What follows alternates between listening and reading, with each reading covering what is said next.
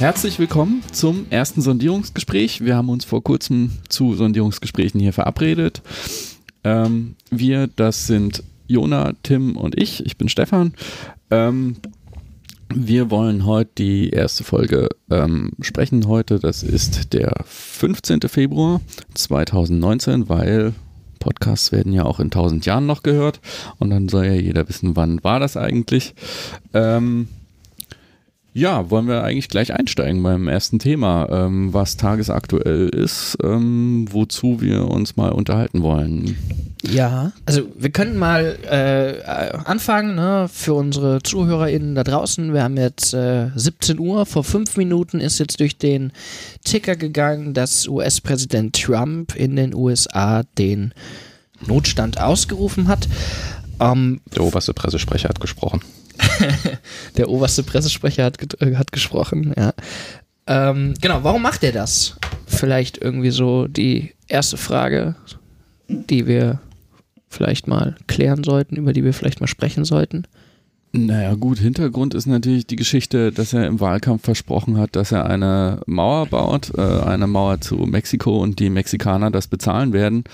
Ähm, er ist fest entschlossen, eine Mauer zu bauen, dass die Mexikaner nicht zahlen werden, ist ihm jetzt so langsam auch klar geworden. Es gab ja am Anfang des Jahres einen, einen sogenannten Shutdown, das heißt, ähm, die USA haben so eine ganz komische Schuldenregelung. In Kommunen kennt man das in Deutschland, die dürfen Kredite bis zu einer bestimmten Höhe aufnehmen und wenn das Geld dann nicht mehr reicht, ähm, also wenn die ausgeschöpft ist, dann darf der Staat keine neuen Schulden mehr machen, was in den USA ganz konkret bedeutet, dann darf er eigentlich kein Geld mehr ausgeben, weil äh, die arbeiten eigentlich immer mit Defiziten, mhm. äh, außer in ganz ausgewählten Jahren. Ich glaube, unter Obama war es mal zuletzt so, äh, dass es da ausgeglichene Haushalte gab. Unter Clinton gab es mhm. auch ausgeglichene Haushalte, aber auch nach ein paar Jahren erst. Ähm, ja, und jetzt haben sie sich vor ein paar Tagen geeinigt, ne, dass sie irgendwie ein bisschen Geld für seine Mauer da im Haushalt zur Verfügung stellen, aber auch für Grenzsicherungsmaßnahmen, was natürlich auch spannend ist. Ähm, aber das wird nicht reichen. So. Aber in dem Kontext ist doch eigentlich viel spannender, dass es ja tatsächlich nach dem Shutdown, wir wissen, ähm, die Regierungsgeschäfte liegen in dem, Zeit in dem Zeitraum down. Es gibt, ähm, ja, die Beamten werden nicht mehr bezahlt, die werden quasi ohne Lohn nach Hause geschickt.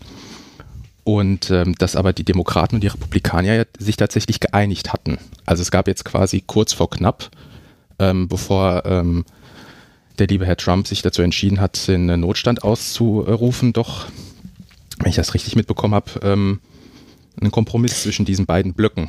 Genau. Die ja auch Mehrheiten in den jeweiligen Kammern äh, des amerikanischen Parlaments haben. Genau, es gab einen Kompromiss und Trump hat auch heute angekündigt, diesen Kompromissvorschlag auch zu unterschreiben. Aber, wie Stefan ja gerade eben auch schon so richtig angemerkt hat, reicht Trumps Meinung nach das äh, Geld, das in diesem Kompromissvorschlag für den Bau einer Grenzsicherung, wie auch immer die dann aussehen mag, vorgehalten ist, ähm, reicht eben nicht aus. Und deswegen jetzt dieser, dieser Notstand. Dazu muss man jetzt aber vielleicht nochmal kurz das richtig einordnen wenn Trump den Notstand ausruft, dann heißt es jetzt nicht, dass da jetzt, ich weiß nicht, ne, Kriegszustand gilt, irgendwie Wahlen abgeschafft werden, Grundrechte außer Kraft gesetzt werden oder oder oder. Nee, das, das ist nicht definiert. Das bedeutet, Notstand dass ist nicht definiert. Doch, das ist, ist definiert. Das so. ist tatsächlich definiert. Das geht zurück auf eine Notstandsregelung in der US-amerikanischen äh, Verfassung seit, ich glaube, 1973 und 1976. Will ich mich jetzt nicht genau auf das Jahr ähm, festschreiben. Und, und das ist tatsächlich auch der, der Witz an der ganzen Geschichte, ähm, in, den, in den Jahren der Existenz wurde dieser Notstandsparagraph auch 60 Mal angewandt.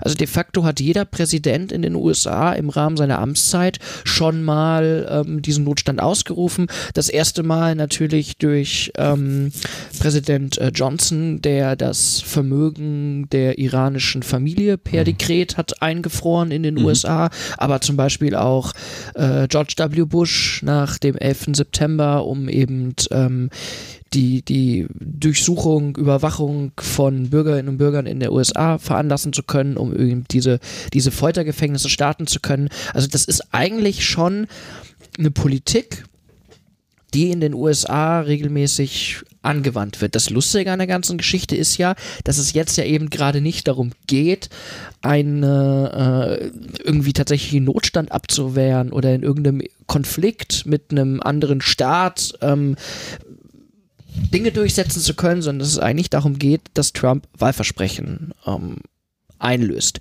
Und äh, die Demokraten haben jetzt ja tatsächlich auch angekündigt, dagegen zu klagen. Die Demokraten äh, sehen das nämlich so, dass dieser Notstand an der Stelle nicht ausgerufen werden kann, dass das ähm, genau der Sache nicht, nicht Herr wird. Also ne, die, die, die, der, der Grund, warum Trump diesen Notstand ausruft, ist natürlich auch, dass er sagt, okay, das Grenzregime an der US-amerikanischen, mexikanischen Grenze äh, funktioniert nicht.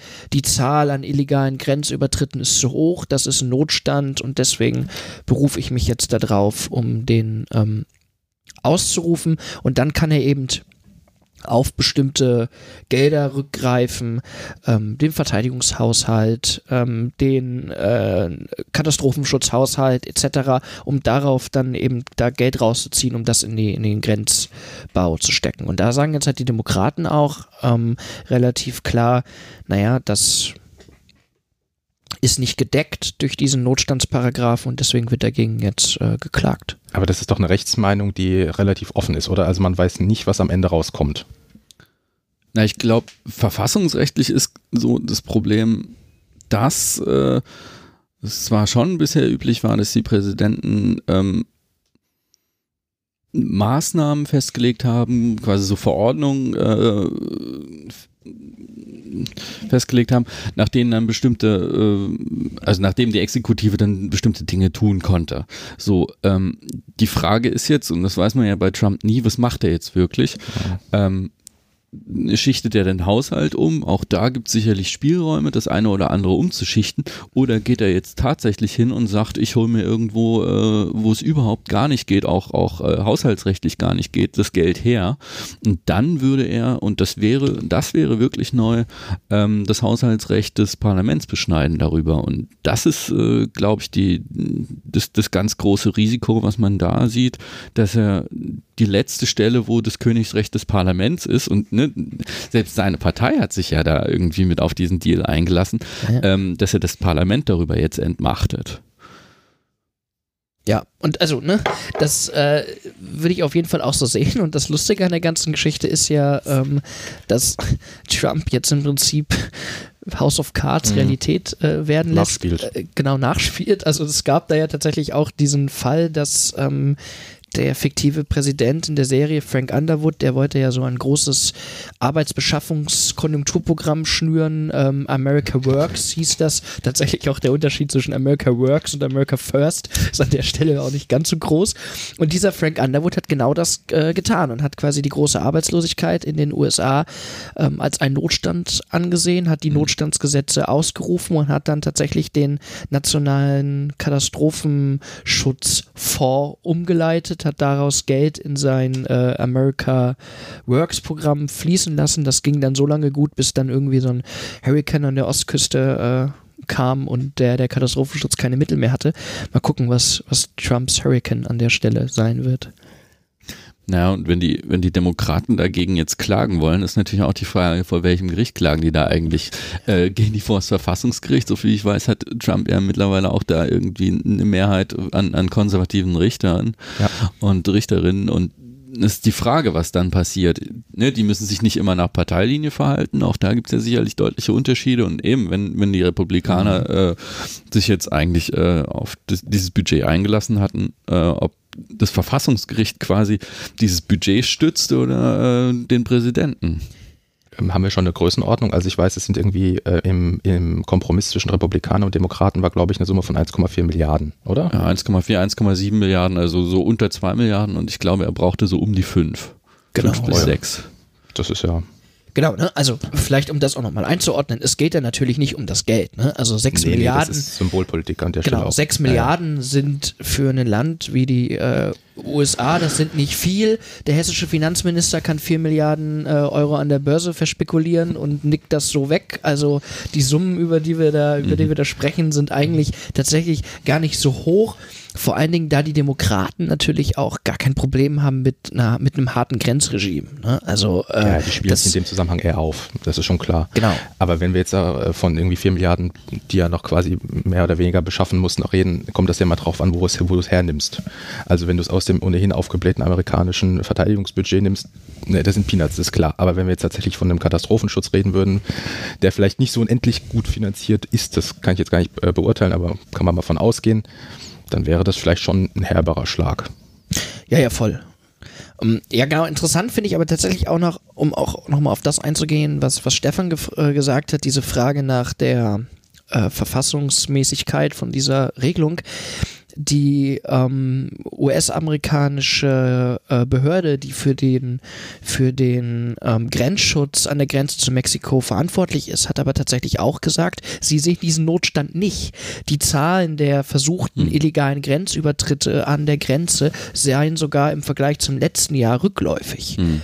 Ähm, also, was Trump da gerade versucht, ist halt natürlich das individuelle Gefühl von einem gewissen äh, WählerInnenklientel in den USA zu bedienen ähm, und agiert damit aber völlig an der Faktenlage vorbei. Und die Frage ist natürlich, ob RichterInnen am Verfassungsgericht ähm, nicht die Faktenlage bei ihrer Entscheidung mit berücksichtigen müssen. Ja gut, aber das hat, also Fakten äh, hat den guten Herrn Trump, glaube ich, noch nie gestört in seiner Politik.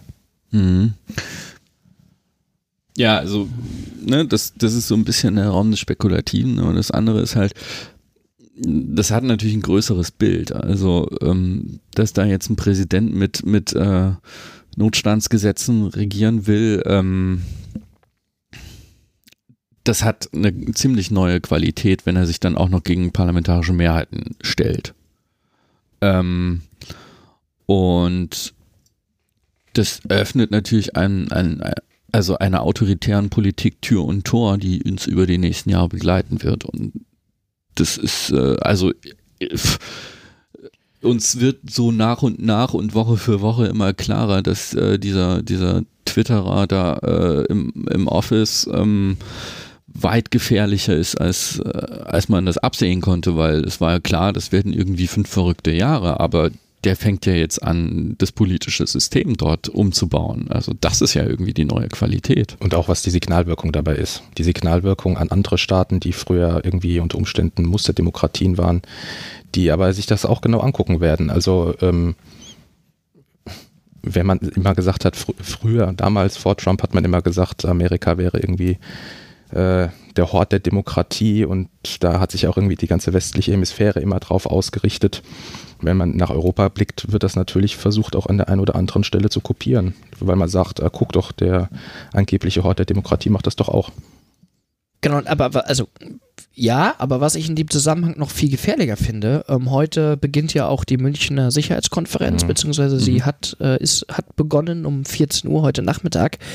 Und wenn man sich die KommentatorInnen im Vorfeld äh, angehört hat, ähm, ja, dann fällt eigentlich dieses Bild da so mit rein, dass der Grundtenor, glaube ich, so ein bisschen ist zu sagen, okay, wir, das liberale demokratische Europa, wir können uns nicht mehr länger verlassen auf die USA.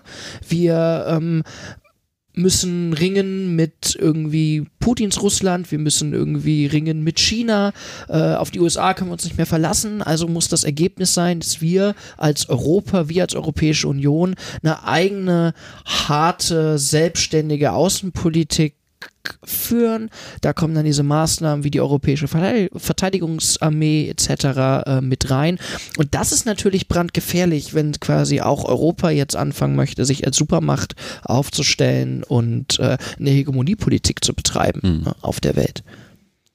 Gut, aber schlussendlich muss man ja sagen, dass das ja leider auch nur begrenzt was Neues ist. Also wenn wir den militärischen Sektor verlassen, muss man ja feststellen, dass Europa immer schon seit es die, äh, natürlich falsch, falsche Wortwahl, Europa, EU, das ist nicht dasselbe. Er hat die EU immer versucht, ähm, auch äh, als sogenannte Soft Power über Wirtschaftsfunktionen quasi äh, imperialistische Politik zu betreiben. Und das fällt doch im Prinzip jetzt im Prinzip nur zusammen. Also dass im Prinzip jetzt diese, dieses, dieses Loch quasi auf, äh, auf internationaler Ebene sich auftut, das immer die USA bis dato besetzt hat, ähm, das kann der EU in äh, ihrer Politik der letzten Jahrzehnte ja eigentlich nur, ja, kommt zu Pass. Ja klar, aber es wird halt schon jetzt als Argument herangezogen werden. Das ist Natürlich. ja absehbar. Dass man sich darauf nicht mehr verlassen kann.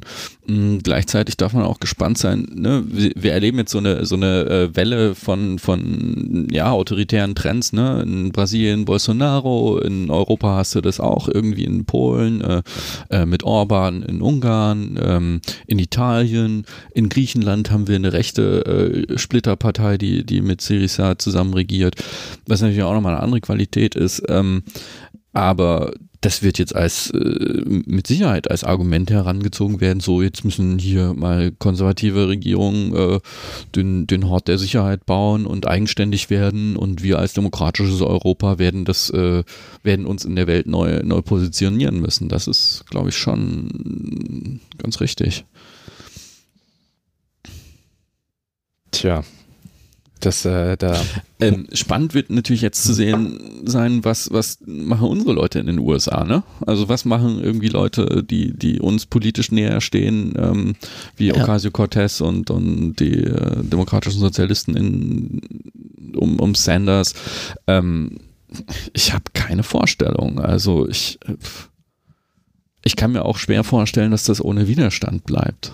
Die Frage ist halt, woher kommt er?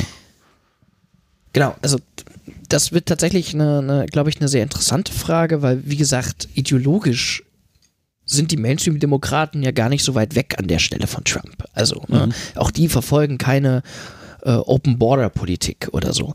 Und was halt diese, die, diese neue demokratische Linke in den USA, die sich eben um so, so Personen wie äh, Cortez und andere ähm, formiert, was die machen an der Stelle, ja, wird spannend bleiben. Ich kann das auch noch nicht so richtig einschätzen, aber das würde ja natürlich der USA gut tun, wenn es tatsächlich eine Bewegung von unten gäbe, die ähm, dem autoritären Trump da auch was entgegensetzt. Denn natürlich die Demokraten formieren sich ja auch gerade ähm, neu im Hinblick auf die zukünftige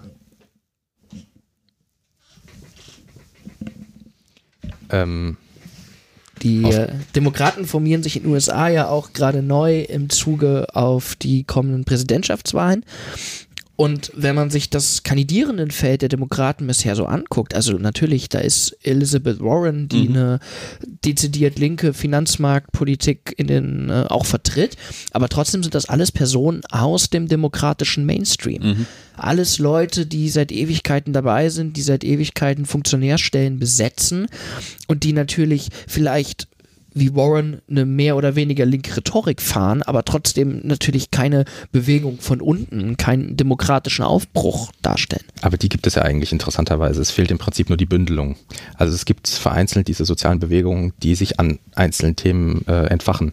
Also wir haben äh, mitbekommen, äh, es gab ja irgendwie vor zwei, drei Jahren ähm, gefühlt eine Zeit, da wurde äh, mehr oder weniger jede Woche ein Massaker begangen an den äh, amerikanischen Highschools. Und ähm, da hat sich ja dann diese Schülerbewegung entwickelt, die dann auch den, äh, ich glaube, March of, Washington äh, hatte. Bin mir gerade nicht sicher, wie es genau hieß. Ähm, die, die dezidiert auch eine Jugendbewegung war, wo dann auch keine, keine Älteren reden durften tatsächlich, sondern mhm. nur die Jugend und die dann auch gesagt hat, äh, hier, ihr, ihr, macht uns hier irgendwie nicht nur unser Land kaputt, ihr macht auch unsere Generation kaputt mit eurer Politik. Ähnliches gibt es ja eigentlich auch in der, in der in der Umwelt, also diese Pipeline, die mhm. seinerzeit geplant war von Kanada bis, war sogar Mexiko, ich weiß es gerade gar nicht mehr, für, das äh, Öl, für den Ölsand. Mhm. Ähm, unter Obama, ich bin mir gerade nicht sicher, wo die lang lief. Ich habe nur in seiner Zeit mitbekommen, dass äh, sich die indigenen Gruppen ja, ja. extrem dagegen aufgelehnt haben. Also ich glaube, das ist vorhanden. Es fehlt nur quasi so eine Art Bündelung. Eine Bündelung, die auch äh, das eine, eine Geschichte erzählen kann, die mhm. sich davon loslöst, an dem äh, an dem spezifischen Fachthema oder an dem konkreten Teil vor Ort zu bleiben, sondern die das bündelt und die das nach vorne bringt. Und dafür, das ist ja halt eigentlich das, das, das Peinliche an der Geschichte, dass das die, die Demokraten nicht wollen oder nicht vermögen, weil sie halt im Prinzip auch in dem verkrusteten System verhangen sind und sie es nicht schaffen, sie daraus zu lösen. Ja, aber da würde ich dir ähm, explizit widersprechen. Ich glaube nicht, dass es eine, eine große linke progressive Allgemeinerzählung braucht, die quasi losgelöst ist vom konkreten Kampf. Ich würde tatsächlich hier umgekehrt sagen, dass die Basis von den Protesten in den USA immer der konkrete soziale Kampf ist. Also ich habe das, hab das neulich in einem, in einem, in einem Workshop äh, schon mal ähnlich irgendwie versucht darzulegen. Bernie Sanders fing an mit einer Forderung. Ich will ein gesetzliches Gesundheitssystem für alle. Alles andere, was dazu dann später kam, wurden quasi von konkreten UnterstützerInnen darauf ähm, projiziert. Umgekehrt auch die demokratischen Sozialistinnen in den, äh, in den USA heute, die fingen eigentlich konkret an mit der Forderung, wir wollen die Abschaffung von Studiengebühren. Äh, alles andere, was jetzt hinzukommt, sind quasi, äh, oder die Erweiterung des Themenspektrums kommt quasi aus den, äh, aus der Verbindung verschiedener sozialer Interessen.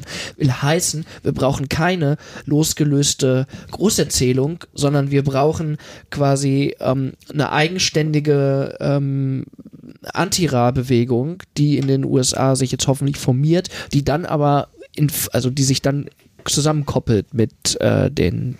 Ja, da, das meinte ich auch ehrlich gesagt gar nicht. Es ging eher, eher darum, äh, dass es die sozialen Bewegungen gibt, dass es quasi aber niemanden oder keine Stelle gibt, die, die in der Lage ist, diese, diese Kämpfe aufzugreifen und auf eine höhere Ebene äh, zu, zu legen.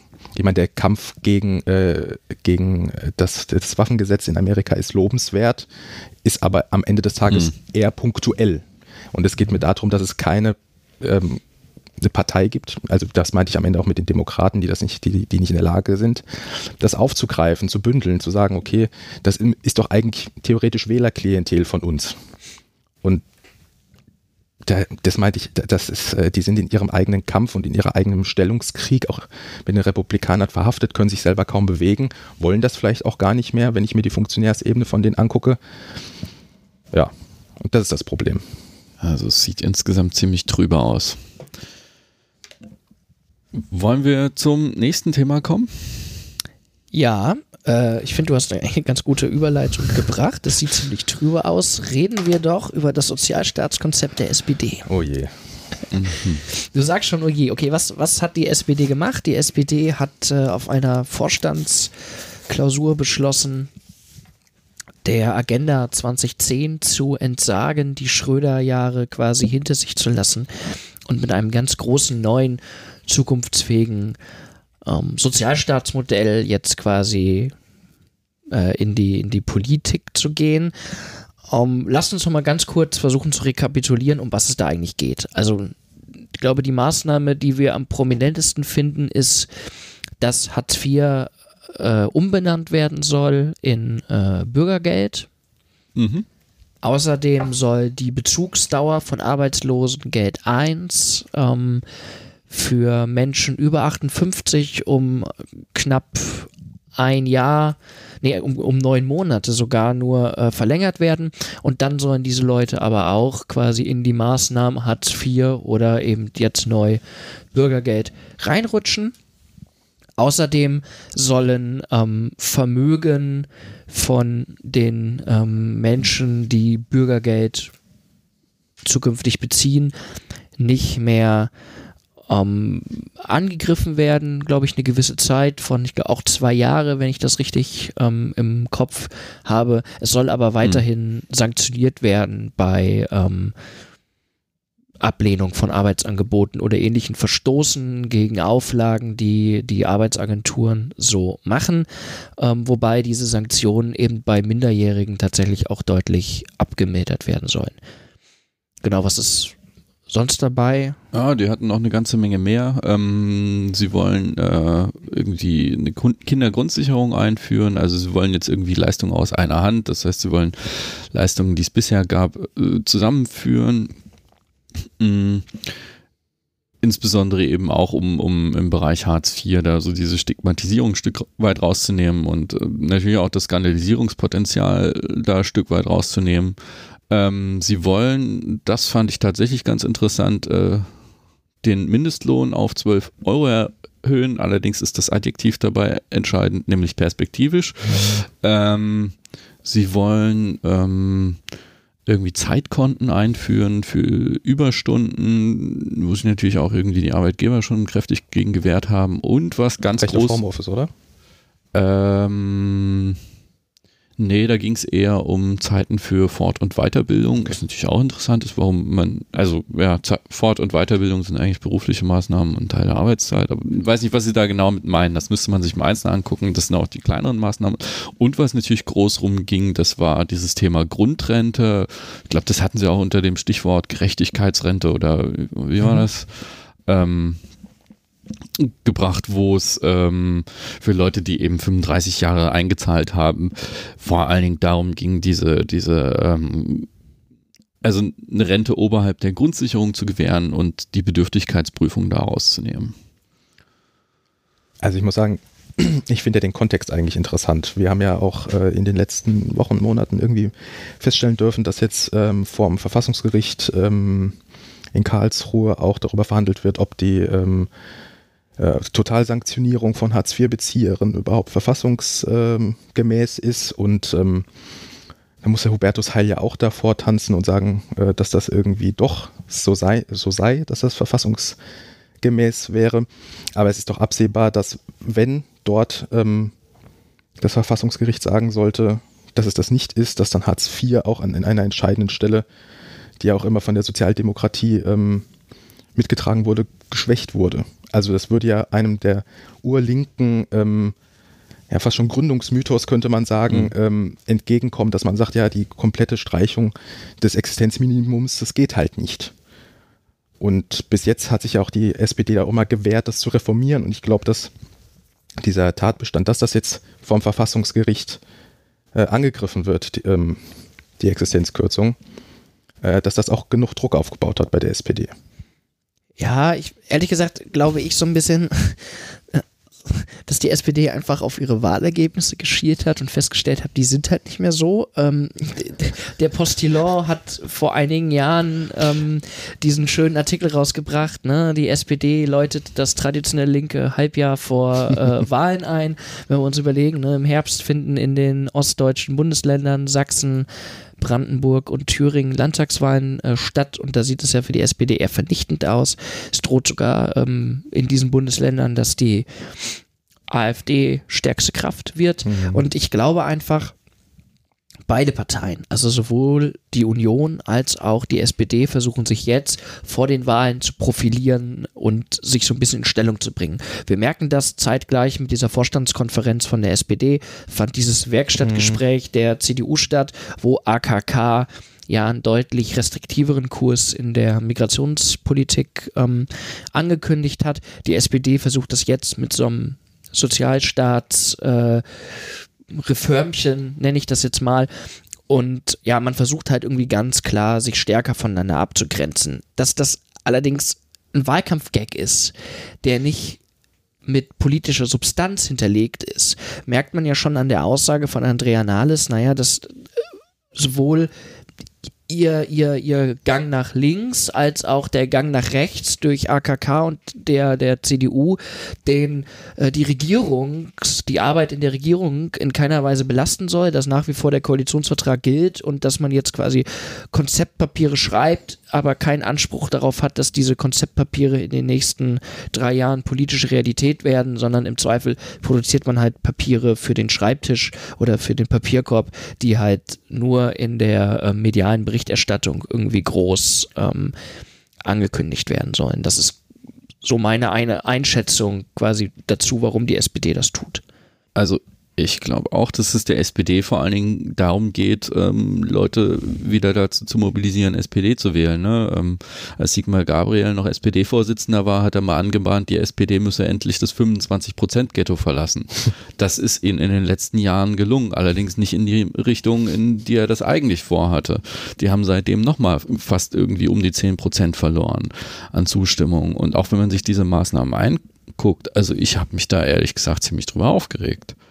Ähm, weil das sind alles Maßnahmen, die, ähm, sagen wir mal, vor allen Dingen für ältere Leute, ja, auch für, äh, was noch okay ist, irgendwie Menschen mit Kindern, ähm, relevant ist und Leute, die in Arbeit sind. So, also eine Mindestlohnrente. Äh, mhm. Aber so diese Sanktionen, warum immer noch unter 25-Jährige grundsätzlich anders behandelt werden mhm. sollen als die da drüber äh, bei Hartz IV, das erschließt sich mir überhaupt nicht aus so einer inneren Logik. Für die SPD, glaube ich, steckt da ganz knallhart die Analyse dahinter, wen haben wir denn an Wählerinnen und Wählern verloren. Also zumindest passt es sehr gut dazu. So, und das sind natürlich die Leute, die sie auch vertreten wollen. Ähm, ja, ich, also ne, ich sehe das ähnlich. Und was mich tatsächlich äh, geärgert hat, jenseits der konkreten Maßnahmen, die die SPD da eigentlich beschlossen hat, ist natürlich die gesamte mediale Kommunikation.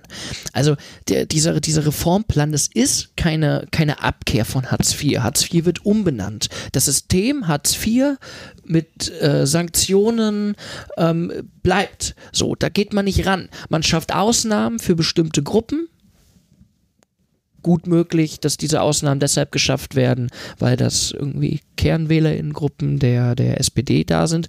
Aber ein, ein neues, zukunftsfähiges Sozialstaatsmodell ist was anderes. Und mich ärgert diese politische Kommunikation enorm. Ich verstehe nicht, warum die SPD sich nicht hinstellt und sagt, okay Leute, wir sind in der Koalition mit der CDU, da können wir nicht alles durchsetzen, was wir gerne hätten, weil die Union ein anderes, eine andere Vorstellung von Sozial- und mhm. äh, Wirtschaftspolitik nun mal vertritt. Aber wir versuchen es jetzt mit so einem Kompromiss, mit einer kleinen Reform, die am Gesamtsystem nichts ändert, aber für bestimmte Gruppen doch fundamentale Verbesserung darstellt und das versuchen wir jetzt mit dieser CDU umzusetzen.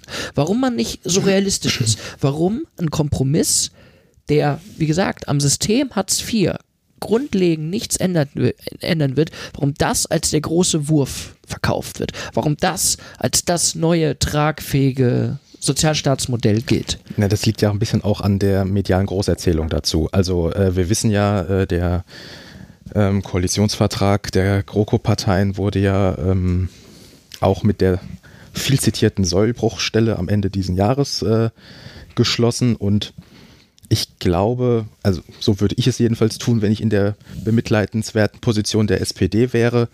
Ähm, die großen ähm, Wahlen im Osten sind äh, davor, vor diesem, vor diesem Termin quasi.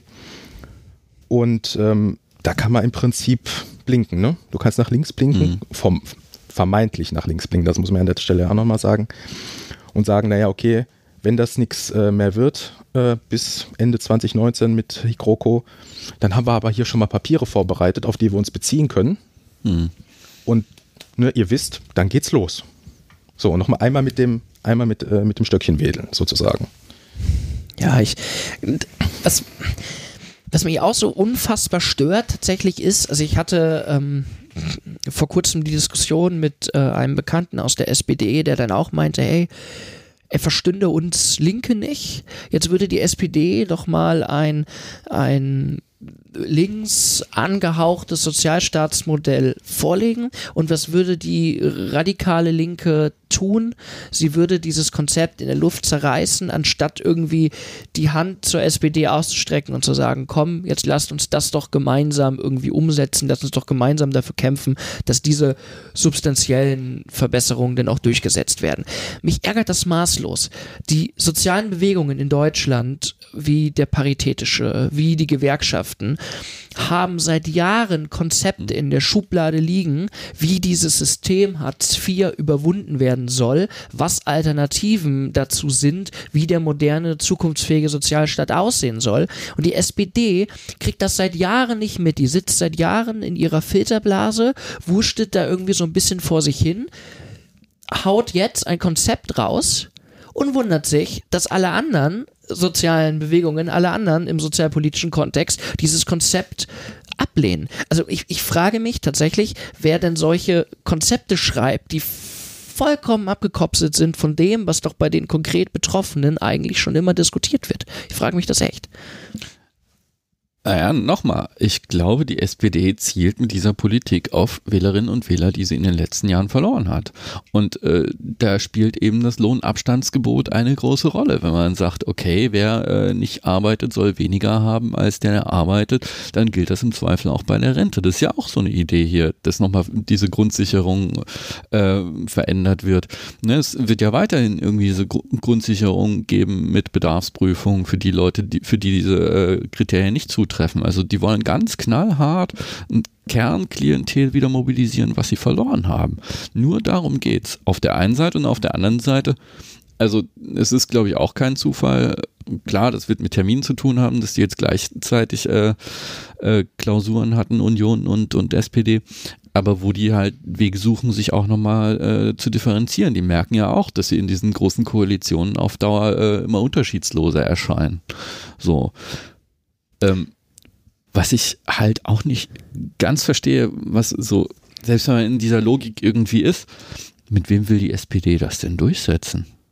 Also, äh, wenn man sich das auf der anderen Seite anguckt, das haben wir jetzt komplett ausgelassen. Ne? Die Wirtschaftsverbände laufen ja schon dagegen Sturm.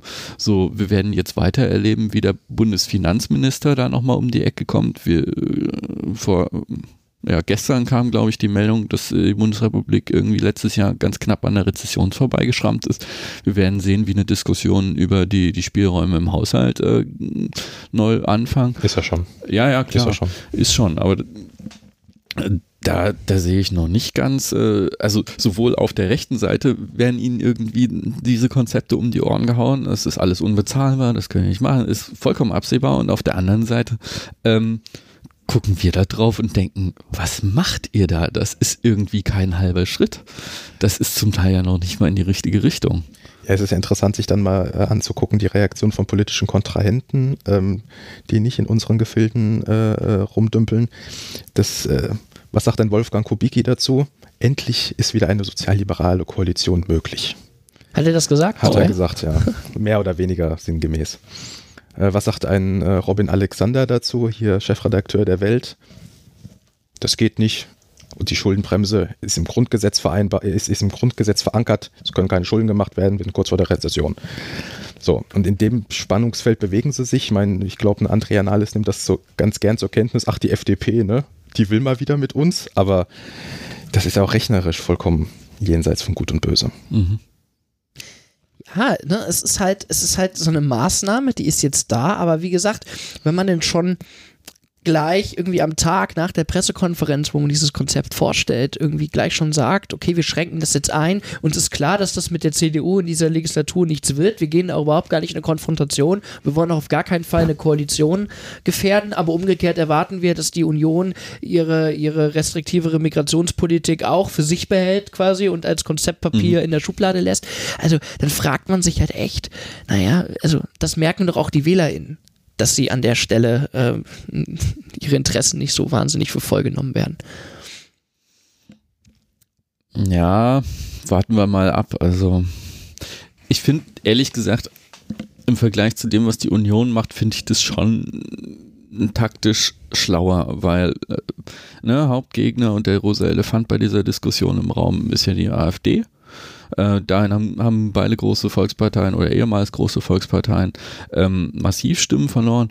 Und dass die SPD jetzt versucht, ihre Themen wieder zu setzen, egal was wir jetzt inhaltlich davon im Einzelnen halt, von halten, ähm, ist schon schlauer, weil es halt die AfD so ein bisschen in den Zugzwang bringt, mal zu sagen, was wollen sie denn eigentlich? Da sind die jetzt relativ blank und wahrscheinlich auch einigermaßen zerstritten.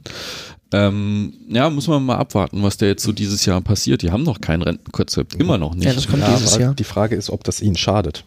Weil sie haben ja eigentlich schon ein gewisses Wählerklientel, das ist an, ich sag mal, fundament, also an fundamentaler Programmatik im Sinne von Sachpolitik nur äh, begrenzt äh, interessiert. Da gibt es eine Wählerwanderung, das ist schon klar, aber es gibt ja einen gewissen Nukleus, dem kannst du erzählen, was du willst. Als ob das, ob die jetzt ein Rentenkonzept haben oder nicht. Ja, klar, den, den Kampf um die wirst du, wirst du so nicht gewinnen. Das ist vollkommen klar.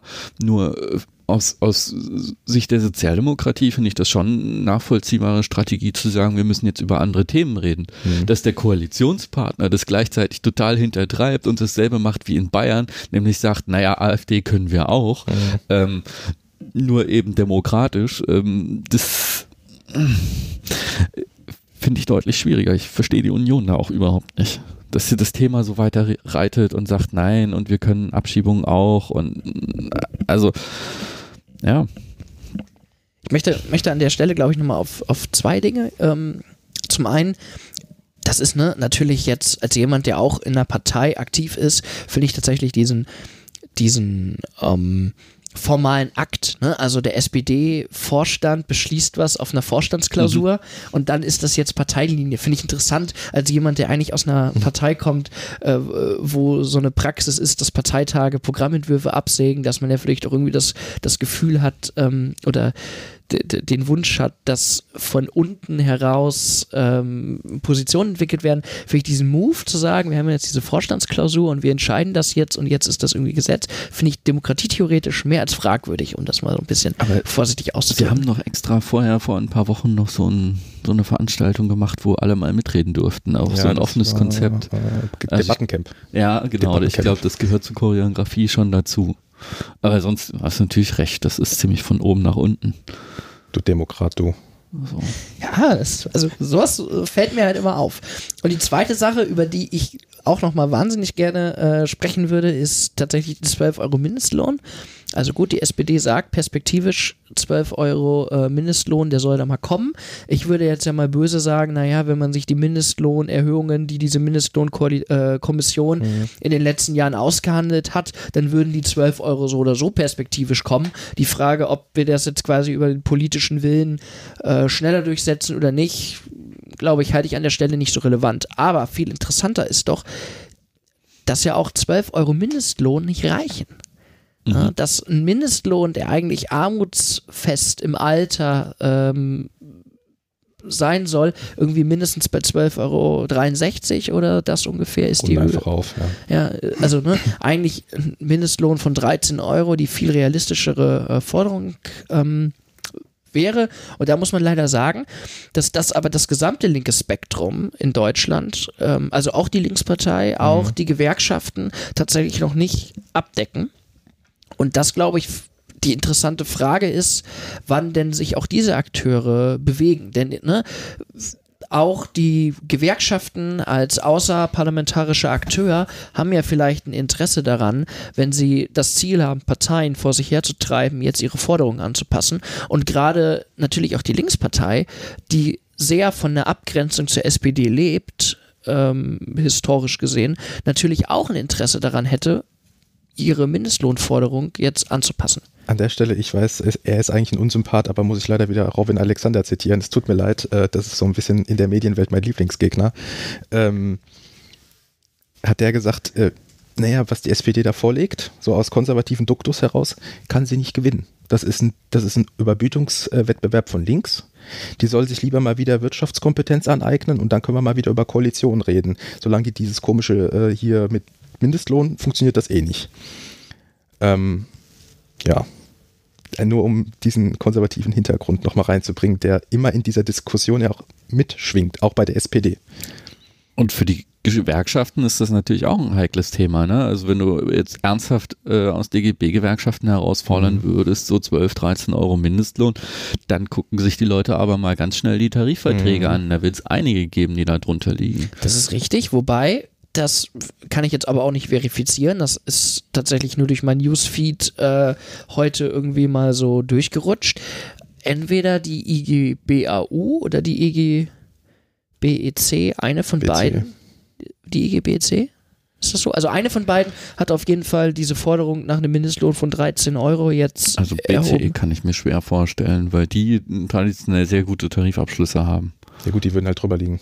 Ja, ja, eben. Denen wäre das egal, ob das diese äh, Lohnuntergrenze ja, gibt. Traditionell haben die sich aber auch immer am meisten gegen diese Mindestlohnforderungen im DGB äh, gewehrt. Ja, was ich aber wirklich nicht verstehe, aber weil das sind eigentlich die Branchen, die verdienen richtig gut.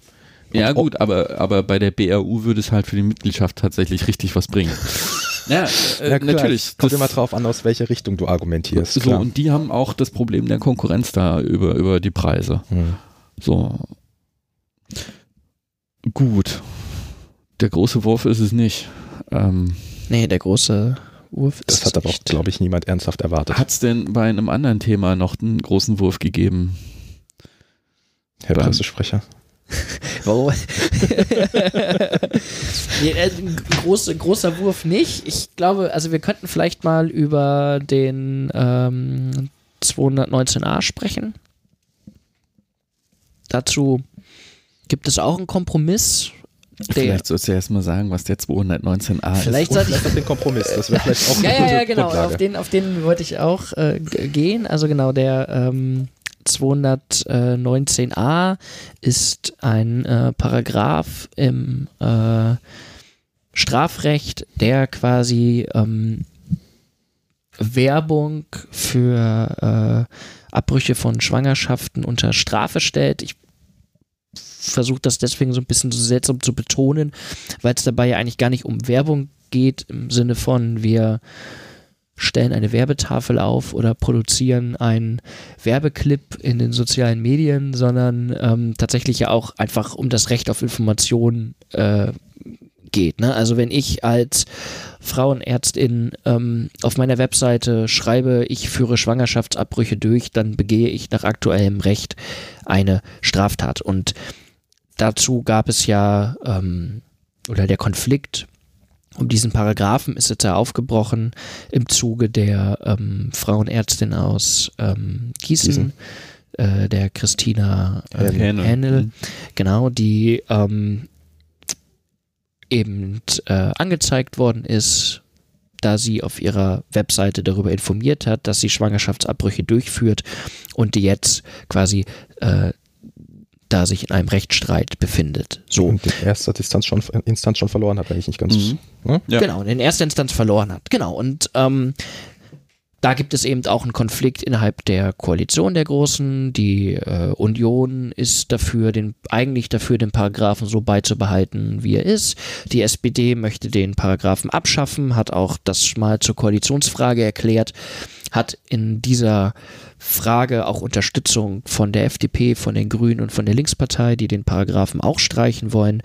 Ähm, beibehalten möchte den Paragraphen eigentlich nur die Union und äh, die AfD. Genau, und jetzt gab es da halt diesen Kompromiss. Ja, da ist es vielleicht nochmal ganz interessant, ähm, auch darauf zu gucken, worum es da juristisch geht, weil der Hintergrund ist der 218a. Mhm. Äh, Schwangerschaftsabbrüche in Deutschland sind strafbar. Sie bleiben nur unter bestimmten Voraussetzungen äh, straffrei, straffrei ja. aber verboten. Mhm. Ähm, das ist so eine ganz komische Konstruktion, die es eigentlich sonst gar nicht gibt. Und äh, was einen halt, also nur so kann man überhaupt verstehen, warum man diesen 219 braucht. Ähm, aber auch dann braucht man ihn eigentlich nicht, weil was, was hier immer äh, von konservativer Seite angebracht wird, ist ja, da würde es dann Werbung geben. Äh, Werbung ist standesrechtlich für Ärzte überhaupt nicht zulässig die dürfen gar keine Werbung machen, dass sie irgendwie behandeln und so. Die, also was sie da machen, dass sie das besonders doll machen und so, da gibt es ganz enge Grenzen, die, die sie standesrechtlich schon einschränken. Ähm, äh, deshalb ist das wirklich nicht zu verstehen und es ist eigentlich nur konservative Symbolpolitik. Und das Problem ist wirklich äh, virulent. Ne? Also da, da laufen diese selbsternannten Lebensschützer hier nämlich regelmäßig rum, gucken sich Homepages von äh, Frauenärztinnen an und, und äh, zeigen die dann an. Und die Staatsanwaltschaften, denen bleibt gar nichts anderes übrig, als das zu verfolgen, weil es strafbar ist und in der Rechtsprechung auch so gehandhabt wird, äh, obwohl der Artikel jetzt schon, also der Paragraph schon jetzt äh, relativ uneindeutig ist, dass irgendwie einfach alles als Werbung ausgelegt wird. Mhm. Ja. Ähm, also klar, selbst die Information darüber, ja. ich biete diesen medizinischen Eingriff in meiner Praxis an, ist. Ist schon Werbung. Genau, ist an dieser Stelle Werbung. Aber lass uns doch nochmal kurz vielleicht erstmal darüber sprechen, was denn dieser Kompromiss jetzt überhaupt beinhaltet, der da ausgehandelt worden ist. Äh, können wir kurz erstmal nur für uns hier problematisieren, dass drei weiße Männer äh, mittelalt, je nachdem, wie man es jetzt definiert, äh, über Probleme von äh, Frauen reden das haben wir jetzt damit getan und dann. Äh, ich, glaube, ich glaube, dass das kein Problem äh, ist, was nur Frauen haben und ja, natürlich nicht, aber äh, zu trotzdem, dem wir uns deswegen nicht äußern können. Nein, aber das ist ja, das ist ja symptomatisch für diese Debatte. Ne? Also ja. das, dieses Recht eigentlich die ganze Zeit an der Stelle ein Recht ist, was Frauen irgendwie vorschreibt, was sie zu tun und zu lassen haben. Ja. Und der strukturell Frauen äh, die Kompetenz nimmt, das vernünftig zu entscheiden. Ja, und dann gucken wir uns den Gesetzgeber an, das Parlament, und da sitzen halt auch zu, ich glaube, es waren das zuletzt bei der letzten Zählung 65, 70 Prozent Männer, die sich auch als solche betra betrachten. Ja. So, ist ein bisschen schwierig. Genau, und den Kompromiss, äh, den man da jetzt ausgehandelt hat, äh, sieht halt vor, ähm, dass die Frauenärztinnen äh, zukünftig äh, darüber informieren dürfen, dass sie Abbrüche vornehmen, aber mehr auch nicht. Also sie dürfen nicht, das war eben auch bei Christina Hähnel noch ein weiterer Streitpunkt, ähm, Informationen darüber geben, wie das passiert, ähm, welche Methodik dahinter ist, worauf sich die Frauen einstellen müssen. Das alles darf nicht öffentlich passieren. Genau, das ist abstrus. Ne? Also wenn man mhm. mal überlegt, wir leben irgendwie natürlich in Zeiten, in denen alle, den meisten Menschen ein, ein äh, Internetzugang äh, irgendwie zur Verfügung steht.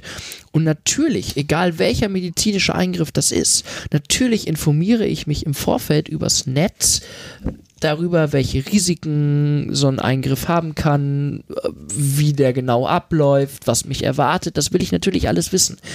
Und das ist eigentlich auch völlig Standard, dass man die Informationen zu so einem Eingriff auf den Seiten von Ärztinnen und Ärzten findet, die den durchführen.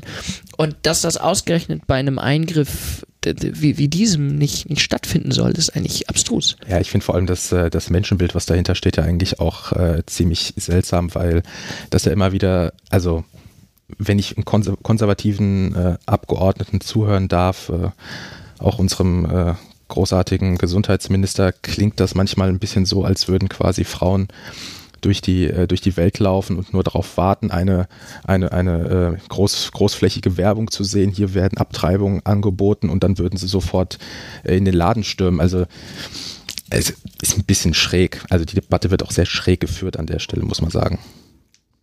Ich habe gerade den Fehler gemacht, äh, tatsächlich mal nach Abtreibungen zu googeln. Also, und da wird das Problem sehr schnell klar. Ähm, es ist, ich glaube, dass das geht hier, also ich weiß nicht, ob, es ist so abstrus. Ähm, Ne, wozu das führt, ist halt die, die ersten Informationen, die man dazu findet. Das ist noch Wikipedia und so, aber sobald man ein bisschen weiter sucht, ist man ganz schnell eben bei den selbsternannten Lebensschützern. Ähm, die ja hier auch äh, vor Beratungseinrichtungen die, die Frauen, die in wirklich einer schwierigen Situation sind, da malträtieren. Ähm, das ist nicht nachvollziehbar, was da passiert. Also das ist. genau. Und genauso wenig nachvollziehbar ist sozusagen dieser zweite ähm, die, oder dieses Entgegenkommen, was die Union jetzt der SPD abgerungen hat, dafür, dass sie dieser grundsätzlichen Information, ich biete Dienstleistung X an, äh, zustimmen, nämlich, dass das äh, Gesundheitsministerium jetzt eine Studie in Auftrag so, gibt, ja. die die, oh, genau, die die äh, psychischen und seelischen Folgen von äh, Abtreibungen für Frauen erforschen soll. Die es schon und, gibt. Genau, also ne, es gibt solche Studien und diese Studien kommen mhm. alle zu einem ähnlichen Ergebnis. Es gibt keine Folgen mhm. und dass das jetzt aber wieder passiert, das ist genau, es ist konservative Symbolpolitik, nichts anderes. Ja, ja. Gut. Oder auch nicht. Ähm. Oder! Oder! Oder! I know what I'm doing. Oder! Order! Order! Order! no good people shouting. There will be an opportunity for other points of order, but the Prime Minister must and ja, das ist äh, ein Mann, der in den letzten Wochen in Deutschland ähm, einiges an, an, Aufmerksamkeit bekommen hat, die er sonst nicht bekommen. Das ist der Speaker des ähm, britischen Unterhauses, John Burko. Ähm, da war erst gestern, vorgestern äh, wieder was los. Ähm, Theresa May hat wieder eine Abstimmung verloren. Ähm, tatsächlich ist so auf die Schnelle nicht herauszufinden, worum es im Einzelnen in dieser Abstimmung ging, aber allgemein wurde die jetzt so gewertet, als dass äh, ihr die Mehrheiten verloren gehen. Äh, in der eigenen Partei, weil jetzt haben auch die Brexit-Hardliner zum Teil gegen sie gestimmt, aber in weiten Teilen sich enthalten und äh, so dazu beigetragen, dass sie äh, beim Brexit keine Mehrheit für irgendwas hat. Ähm, sie wollte im Wesentlichen noch mal mehr Zeit haben. Rechtlich bindend war dieses Votum jetzt nicht. Ähm, mehr Zeit ist natürlich relativ. Ich glaube, wir sind jetzt irgendwie noch so 40, 50 Tage, also keine 50 Tage mehr äh, vorm harten Brexit, wenn nichts passiert. Ähm, ja, Großbritannien ist äh, ziemlich, ziemlich am Rand des Abgrunds. Ja, also, ne, ich meine, in dieser Abstimmung, die da gestern war, ging es natürlich auch ganz konkret um die Frage, dass das Parlament ähm, Theresa May mit einer Verhandlungsmacht äh, in Brüssel ausstatten sollte, indem das äh, britische Parlament ganz klar sagt, wir wollen keine No-Deal-Brexit. Also diese Option des harten Brexits ist ausgeschlossen. Das gibt natürlich Theresa May Rückenwind, ähm, mit der sie dann in Brüssel nochmal äh, irgendwie verhandeln kann. Na, Moment, also das war zumindest jetzt so die Interpretation, die allgemeine, dass es darum ging, und zwar insbesondere der, der Hardliner in ihrer eigenen Partei. Weil auf der anderen Seite, wenn es darum gegangen wäre, dann hätte Labour natürlich dafür stimmen müssen, weil das war die zentrale Forderung von Jeremy Corbyn, der gesagt hat, äh, alles nur keinen harten Brexit. Ähm, also wie gesagt, so, so ganz klar, was da im Einzelnen abgestimmt wurde für eine Motion, ähm, war jetzt irgendwie nicht. Ähm, aber es ist interessant, dass das britische Parlament da eine immer größere Rolle spielt, äh, aber denen gleichzeitig die Zeit so völlig davonläuft. Ich glaube, das britische Parlament oder das Unterhaus ähm, ist daran auch nicht gewöhnt gefühlt, dass er in, also an, in einer solchen fundamentalen Frage auch das letzte Wort hat. Und ich glaube, die sind in ihrer, ähm, also die Briten in, in, in ihrer Parlamentsgeschichte auch an diese an, diese, an diesen Grabenkampf, klar, da gab es immer die großen zwei Parteien, die sich gegenüberstanden, aber es gab halt eigentlich eben in der Regel schon geordnete Mehrheiten, sag ich mal. Es mhm. war ja schon so ein absolutes Novum, dass äh, im Prinzip Theresa May eine eine Duldung durch die DUP erfahren hat, ähm, ohne die sie ja gar keine Mehrheiten gehabt hätte. Ähm, und ich muss an der Stelle auch nochmal wirklich britisches Parlament absolut super. Äh, warum können wir das bitte nicht bei uns haben? Das ist absolut herrlich. Diese teilweise einschläfernden Diskurse bei uns in egal welchem Parlament äh, spricht der große Parlamentarier, aber äh, das ist herrlich brauchen vielleicht keinen, der die ganze Zeit Ruhe schreit, aber trotzdem ist lebendiger auf jeden Fall. Naja, ähm, also nochmal zurück zum Brexit. Das ist natürlich. also die, die Situation ist natürlich wirklich verfahren. Ne? Also die stehen jetzt wirklich vor einer Situation. Da gibt es irgendwie so, so, also ich kann sehr empfehlen den, den Podcast ähm, Remaniacs, ist ein englischer Podcast über, also eben gemacht von Remaniacs. Mhm. Ähm, da kann man jetzt auch halten, von was man will, aber es ist sehr interessant, ähm, was die für einen Blick auf diese Lage haben. Und die warnen halt davor, was dann passiert. Also wenn es zu diesem harten Brexit kommt, äh, das hörte sich irgendwie für die Leute äh, erstmal erstmal so als so eine Option an, die niemals eintreffen könnte. Ähm, aber Großbritannien ist dann halt so komplett raus aus der Zollunion. Plötzlich brauchen die Zollabfertigung. Und äh, der Brexit oder der Handelsminister war es, glaube ich, der sich erst in dieser Legislaturperiode darüber informieren hat lassen, was das wirklich für den britischen Handel bedeutet. Also in, in Calais wird es da Kilo, also wirklich Dutzend Kilometer lange äh, Staus geben von LKWs, weil die gar keine Abfertigungskapazitäten haben. Und das, obwohl es ja dort jetzt schon de facto Staus gibt. Ja. Und obwohl sie noch in der Zollunion sind. Ja, die, die, haben, die haben die Parkplätze für die LKWs nicht. Das, ist, das wird völliges Chaos sein. Das sieht man auch daran, dass sie irgendwie so Notfalloptionen schon ausgehandelt haben für den Flugverkehr, um irgendwie einen, einen grundsätzlichen Flugverkehr in jedem Fall aufrechtzuerhalten. Ähm, die Briten haben ein Ministry of Food eingerichtet. Das hatten die, mhm. glaube ich, in den 60er Jahren abgeschafft. Ja, und das äh, jetzt als Folge einer Abstimmung, wo sie den Leuten äh, klar machen wollten, wir, wir nehmen uns das Land zurück und äh, ne, wir werden wieder handlungsfähig und souverän. Also ähm, das ist wirklich krass. Und ähm, erstaunlich finde ich halt auch die, die Rolle von, von Labour. Ja, ich möchte aber nochmal ähm, an einer Stelle einhaken. Also natürlich äh, sind die, die handelspolitischen ähm, Folgen von einem Hard Brexit kaum abzusehen und natürlich wird das irgendwie so ja, amüsierende Momente oder es gibt so amüsierende ähm, Geschichten jetzt, ne, dass die britische Regierung irgendwie drei Fähren gekauft hat, um irgendwie selbstständig quasi Güter von Frankreich nach ähm, an Häfen, die dafür nicht ausgestattet sind, äh, wohlgemerkt. Genau, ja, darüber rüber zu schiffen nach Großbritannien. Aber ich finde, äh, ein Problem, was dieser harte Brexit mit sich bringt, da müssen wir auch ganz konkret überreden, das ist die Situation in Irland. Mhm. Also das Karfreitagsabkommen ist noch nicht so lange her die äh, verfeindeten äh, Lager in, in Irland zwischen Unionisten und, äh, und äh, Katholiken ist. Republikanern. Ja, Republikanern äh, ist nach wie vor da, so. Beide Gruppen sind nach wie vor auch immer noch äh, bewaffnet und auf jeden Fall auch immer noch ähm, Mutes, sollten sich da irgendwie so Probleme äh, einstellen, wieder zu den Waffen zu greifen.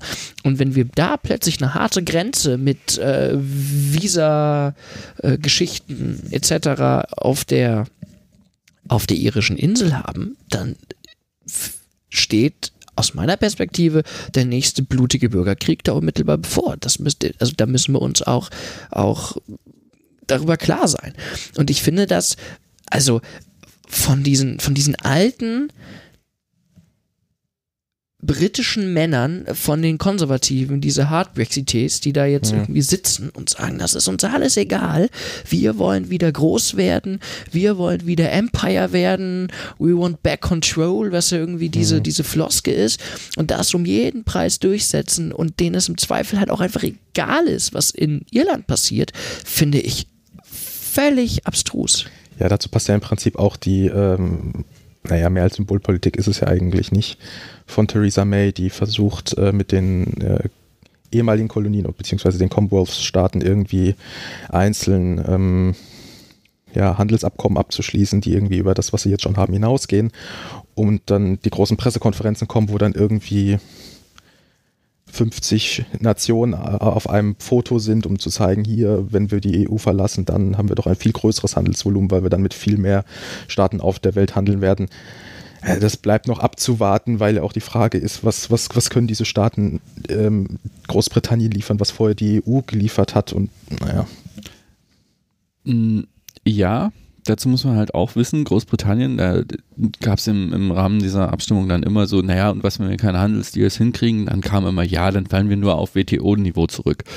Dass das aber heißt, dass Großbritannien zwangsläufig, zwangsläufig gegenüber allen anderen Staaten, mit denen es keine Handelsabkommen hat, Zölle erheben muss, mhm. war den Leuten nicht klar. Es gibt mhm. Meistbegünstigungsklauseln, äh, die die EU geschlossen hat, ähm, die fallen alle weg. Also plötzlich hat Großbritannien Zölle.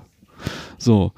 Und ähm, es ist auch vollkommen klar, dass äh, die Staaten, die, mit denen man das dann neu aushandelt, mal abgesehen davon, dass das einige Zeit dauern wird, also sprich Jahre, bis man da zur Vereinbarung kommt, dann dastehen und sagen, ja, Großbritannien ist aber schon irgendwie ein kleinerer Handelspartner als die EU damals, da kriegt ihr jetzt auch mal andere Konditionen. Also die Vorstellung, dass die Briten tatsächlich in der, in der weltweiten äh, Arbeitsteilung so wichtig wären wie die EU, das ist so völlig verzerrt. Ich glaube, den Leuten hat man das nicht klar gemacht. Ähm, Nochmal noch mal zu Nordirland. Das ging so ein bisschen unter. Aber wir hatten jetzt vor kurzem, nämlich am 20. Januar, einen ersten Anschlag mhm. in Londonderry. Ja, ja. Ähm, das, äh, man spricht dort von einer neuen IAA, da sind auch vier Leute festgenommen worden. Also das passiert schon. Und äh, äh, so viel ich weiß, ist es halt auch so ein Milieu, was dann irgendwie politisch motiviert auf der einen Seite, aber eben auch kleinkriminell ist. Ähm, ja, also äh, das, das hat Fliehkräfte, die sind enorm. Ja, ich glaube, man hat auch ein bisschen unterschätzt, dass, äh, ich glaube, das Karfreitagsabkommen ist jetzt 20 Jahre alt, mhm. Äh, dass das halt auch einfach, wie du schon sagtest, ein zu kurzer Zeitraum war, um soziokulturell da ein bisschen äh, was zusammenwachsen zu lassen, was sich ja viele äh, Europäer auch wünschen würden, dass da mal was zusammenwächst. Äh, obgleich man, das will ich da auch schon betonen, es tatsächlich konkrete Projekte vor Ort gibt, wenn man sich damit ein bisschen länger beschäftigt. Zum Beispiel ähm, es gibt ja im Prinzip in den größeren äh, nordirischen Städten die Ghettos, mehr oder weniger, für die, müsst mich korrigieren, wenn ich falsch liege, für die Katholiken. Es gibt, de facto gibt es äh, in Nordirland äh, Ghettos auf beiden Seiten. Also sowohl, sowohl die ähm, republikanischen als auch die unionistischen Viertel sind Und räumlich abgetrennt voneinander. Sehr gut, okay, gut zu wissen. Ähm, die hatten ja auch immer eigene Schulen. Ja. Die, äh, wo, wo im Prinzip äh, Protestanten sind auf ihre Schulen gegangen, mhm. Katholiken auf ihre. Und es gibt tatsächlich seit diesem Karfreitagsabkommen ähm, immer wieder die Bestrebung und auch vor Ort äh, die Möglichkeit, dass es gemischte Schulen gibt. Und das klingt hier irgendwie aus deutscher Perspektive, naja, Katholiken, Protestanten äh, auf einer Schulbank, das ist ja irgendwie normal. Aber Seit den 90ern, oder? Mehr oder weniger. ähm, aber das ist in Irland tatsächlich ein riesiger Wurf, wo dann auf einmal auch äh, Familien zusammenkommen, die sich vorher nie gesehen hätten. Und dann muss man sich auch vorstellen, was das für die Kinder bedeutet, wenn die jetzt quasi, ja, die äh, haben Freunde aus, aus der jeweils anderen Konfession und auf einmal wird das, was im Prinzip der Vater erzählt hat, was zu seinen Zeiten noch äh, relevant war, auf einmal auch für die wieder greifbar. Also das ist dann wirklich der Neueres, der durch die, diese, diese zarten Pflänzchen der, Ver, äh, der Verständigung äh, durchgerissen wird. Mhm. Und das ist bitter. Ja, also ne, ich, ich mag dieses Wort eigentlich nicht, dieses neoliberale Mantra der Alternativlosigkeit, aber, aber der Backstop ist alternativlos. Ja. Das Tragische eigentlich an dieser ganzen Brexit-Geschichte ist doch, dass die Brexiteers mit der Kampfformel Wir wollen Kontrolle zurück über unser mhm. Land ins äh, Feld gestiegen sind und genau das Gegenteil kriegen. Großbritannien muss zweifelsohne durch diese gesamte Brexit-Katastrophe Souveränität abgeben. Mhm. Ja, entweder in die eine oder in die andere Richtung. Also entweder gibt es einen Hard Brexit und man hat plötzlich das Problem, dass man äh, mit, äh, dass man, dass man Handelsrestriktionen unterläuft, mhm. oder es gibt einen Soft Brexit, man verbleibt beispielsweise in der Zollunion oder vielleicht äh, äh sogar komplett im, im, äh, im äh, Währungsraum, ach, im, im, Wirtschaftsraum natürlich. Ähm, aber das, das Ergebnis in, auch in dem Fall wird ja sein, dass äh, Großbritannien jetzt gezwungen wird, sein wird, Regeln umzusetzen, die sie selber nicht mehr mitbestimmen dürfen. Ne? Also wir, wir erleben eine Abgabe von Souveränität. Und für mich zeigt das eigentlich, das irgendwie so ein Argument, was, glaube ich, die europäischen NationalistInnen auch gar nicht so sehen, aber für mich zeigt das einfach, dass die weltweite Integration mhm. in einem globalen Kapitalismus einfach so weit fortgeschritten ist, dass wir die Uhr mhm. nicht mehr zurückdrehen können. Wir können heute nicht mehr sagen, ähm, wir gehen zurück auf die nationalstaatliche Ebene. Das wird faktisch einfach nicht funktionieren. Das zeigt uns diese Brexit-Geschichte gerade sehr deutlich. Ähm, weil du sagst alternativlos. Also ich glaube, da gibt es eigentlich schon noch Alternativen zu einem Soft, Soft Brexit. Ähm, die Frage ist halt, äh, läuft denen nicht gerade die Zeit davon? Ja, ne? Ja. Also ja, ich, äh, ich habe gesagt, der Backstop ist alternativlos. Okay, das, der, der Backstop. Aber also was mich halt wirklich wundert, ist, dass es nicht ernsthaft auch eine parlamentarische Bewegung gibt, weil außerparlamentarisch gibt es das ja schon, die sagt, wir müssen jetzt irgendwie diesen, diesen Brexit abblasen, verschieben, äh, neues Referendum mal. Da, da kommt dann halt auch von Labour irgendwie eher das Argument, naja, man kann ja nicht immer wieder abstimmen, bis das Ergebnis stimmt. So, äh, bei, bei einem derart knappen Referendum, wo die Leute aber vorher überhaupt gar nicht wissen konnten, worüber sie tatsächlich abstimmen, ähm, mal abgesehen davon, dass ich nicht glaube, dass die, die meisten Leute überhaupt gewusst haben, welche Konsequenzen es haben könnte. Ähm, finde ich schon, muss man diese Debatte eigentlich führen. Und ich verstehe auch nicht, warum, warum die politische Linke auch in Deutschland da relativ, ja, agnostisch irgendwie davor stehen und sagen, naja, es passiert jetzt halt und dann muss man gucken, dass man das irgendwie geregelt kriegt, weil de facto hast du völlig recht. Äh, Großbritannien wird an Souveränität verlieren. Die werden bestenfalls so ein Modell Norwegen kriegen, wo sie letztlich alles mitmachen, aber zu nichts mehr Mitbestimmungsrechte haben. Also, das ist irgendwie nicht meine Vorstellung von Demokratie. Ja, voll. Ich verstehe es ehrlich gesagt auch nicht so richtig. Also ich kann das Argument nachvollziehen, man kann nicht immer so lange wählen, bis einem das Ergebnis stimmt. Das äh, hat aus meiner Perspektive auch nicht so wahnsinnig viel dann mit Demokratie zu tun. Gut, das ist jetzt aber auch drei Jahre her. Das muss man halt fairerweise an der Stelle auch sagen. Genau, richtig. Also genau. es ist auch Zeit vergangen. Ja, ja, genau. Also das, das würde ich auch sagen. Ich würde auch sagen, dass ähm, da durchaus die Chance besteht, dass das jetzt deutlich anders ausgeht.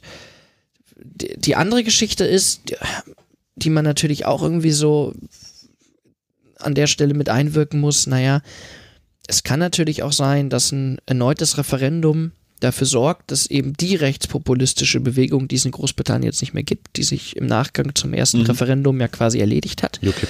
Äh, UKIP und äh, genau, dass die quasi wie Kasper aus der Kiste plötzlich wieder da sind und dann noch schärfer sind im Ton, noch radikaler auftreten und dass so ein zweites Referendum eben nicht dafür sorgt, dass äh, in Großbritannien sich die Position kippt, sondern dass irgendwie ja, recht rechte Fanatiker ihre Positionen sogar noch verstärken und ausbauen. Ich glaube, dass genau das nämlich der Grund ist, warum die Situation so blockiert ist.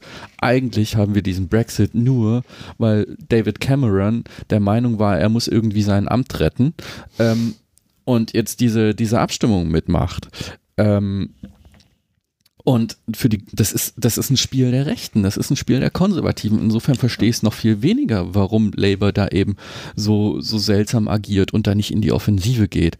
Also, weil es ist auch so, natürlich gibt es Labour-AnhängerInnen, die äh, für den Brexit waren, aber die sind in der deutlichen Minderheit. So, ähm, also, und ob UKIP wiederkommt oder nicht, also wofür soll denn UKIP noch sein? Theresa May war als Innenministerin eine, die immer wieder genau das zentrale Thema dieses Brexits gespielt hat, wo es nämlich darum ging, äh, die Zuwanderung zu begrenzen. Das ist es nämlich, worum es eigentlich geht. Ja. Und ich finde, Labour sollte sich daran nicht beteiligen. Also man kann ernsthafte Debatten über die Konstitution der Europäischen Union führen und die muss man auch führen. Ähm, aber dann würde ich das unter der Überschrift machen, Remain and Reform. Genau, aber auch da muss man ja der fairerweise auch äh, sagen, dass das die offizielle Labour-Haltung während der Referendumszeit auch immer war. Mhm. Es war immer äh, Plan A, äh, Remain and Reform und mhm. dann irgendwie der Alternativplan war quasi gut, dann gehen wir raus. Ähm, das, glaube ich, sollte man Labour zugute halten. Ansonsten teile ich das aber, dass sich diese Strategie, die Corbyn gerade fährt, zu sagen, naja, wir sind offiziell dafür, dass wir ein anderes Austrittsabkommen kriegen, ein besseres Austrittsabkommen. Wir wollen dieses Austrittsabkommen selber verhandeln. Das ist ja aktuell mhm. die, die offizielle Labour-Position. Ja, dass das ein sehr, sehr schmaler Ritt auf der Rasierklinge ist was man da macht. Naja, und nicht, und nicht umsonst äh, hat man ihm lange Zeit vorgeworfen, selber unentschieden zu sein äh, zu der ganzen Thematik und auch eher im Ungefähren zu bleiben. Mhm. Das wirft man ihm ja auch teilweise aus der restlichen europäischen Linken auch vor. Aber ja. was ich eigentlich noch spannend finde, ist, es gibt, du hast ja Norwegen erwähnt, das nennt man ja auch Norwegen Plus oder so, das Modell. Mhm. Es gibt ja auch noch das Modell, worauf sich jetzt gerade die Konservativen, jedenfalls aus meiner Lesart, immer wieder äh, berufen, und zwar ist das ja die Schweiz. Die Schweiz wäre ja auch im äh, Zoll, äh, jedenfalls teilweise im ähm, Zollbereich oder zumindest im Wirtschaftsraum und hätte, naja doch, hat sehr viele Einzelabkommen geschaffen, um dort drin zu sein. Deswegen zählt man sie in, in Teilen dazu. Der Witz an der Geschichte ist, dass das aber unzählige Einzelkontrakte sind, die ja im Prinzip unmöglich sind, in diesem doch recht schmalen Zeitraum äh, zu verwirklichen. Und dass man doch an der Stelle auch wirklich, muss man sagen, irgendwie eine Scheindebatte führt. Irgendwie eine De Debatte um über das eigentliche Problem, was halt nun mal im Haus steht und das unter wahnsinnigem Zeitdruck ähm, steht. Ja, dass man da drumherum redet. Ja, also genau, ne, um das irgendwie nochmal so konkreter zu fassen, die Schweiz natürlich nicht.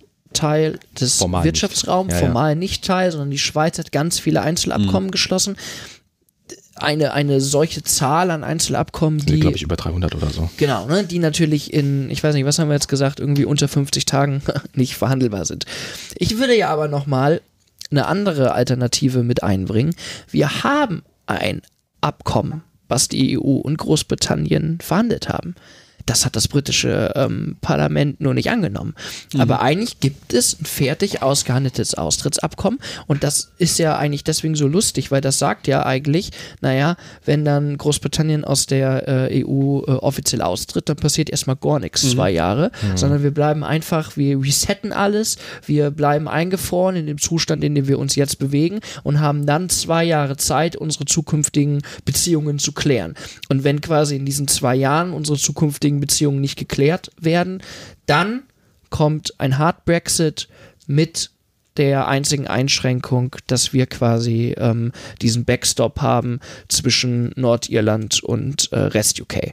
Und eigentlich, muss ich ganz ehrlich sagen, ist doch das ein Abkommen, was erstmal, außer man ist so ein verrückter äh, britischer Nationalist, eigentlich erstmal ein ganz sinnvolles Abkommen ist, weil das ja ne, Zeit verschafft. Das, worum Theresa May immer, äh, immer bittet, um mehr Zeit, hätte sie genau mit diesem Abkommen. Man hätte zwei Jahre Zeit, in denen man tatsächlich sich grundlegend Gedanken machen könnte über die äh, Neuorientierung der britisch-europäischen Beziehungen oder vielleicht sogar ein zweites Referendum starten könnte, um dann formal den ähm, das weiß ich nicht, ob das so einfach geht, weil formal ist Großbritannien dann ausgetreten. Genau, aber man müsste halt einen Antrag stellen auf Wiedereintritt.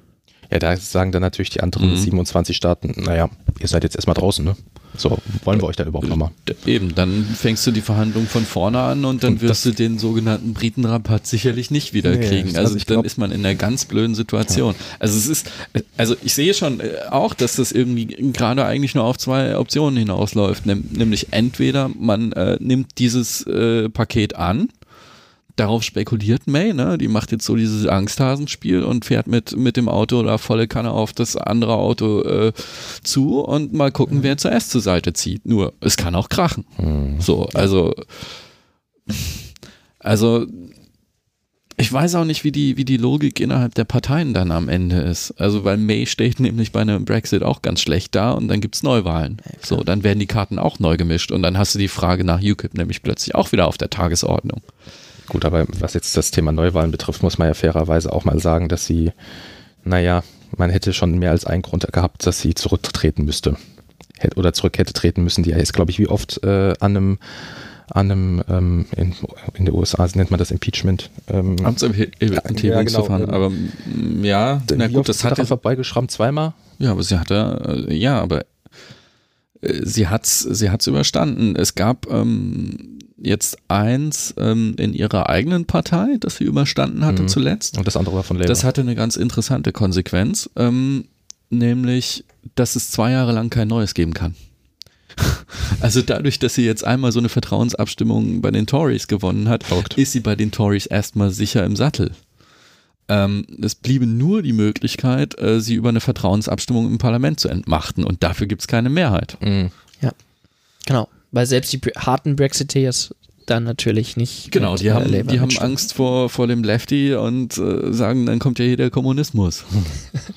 ja, wenn was so wäre.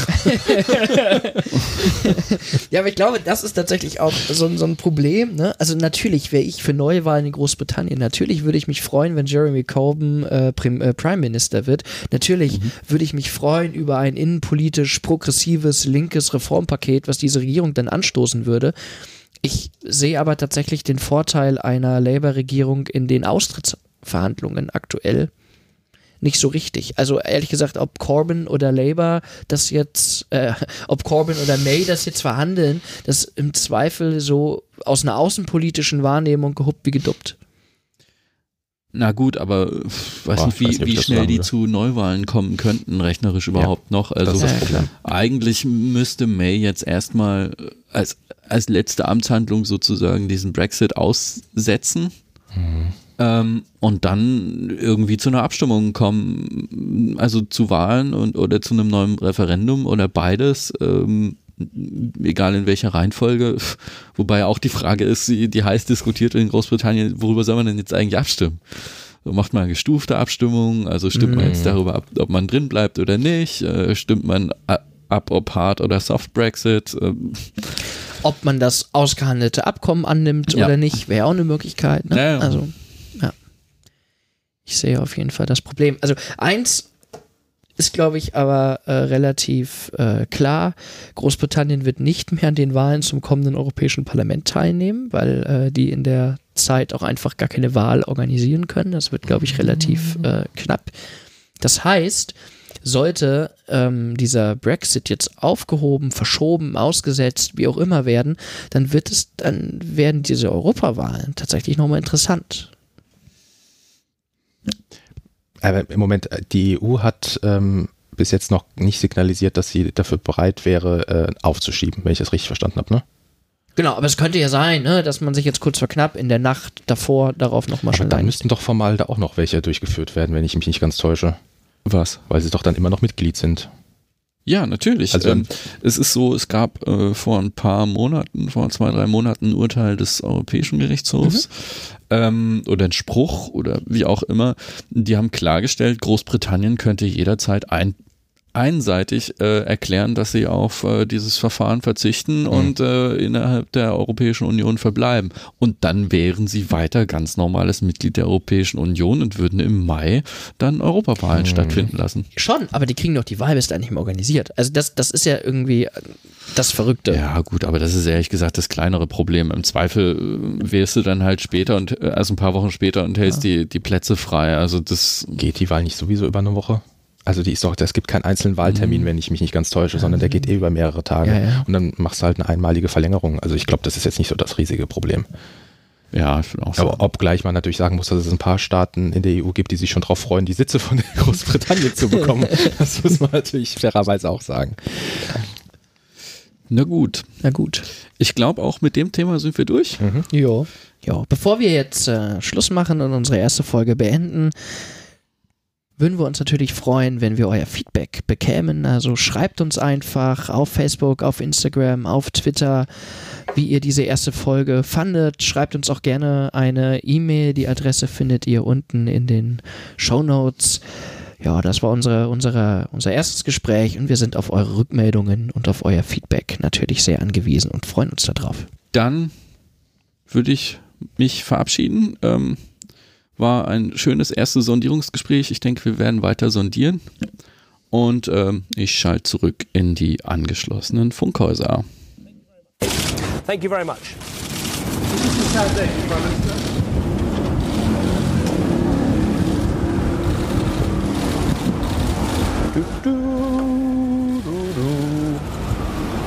Right. Good.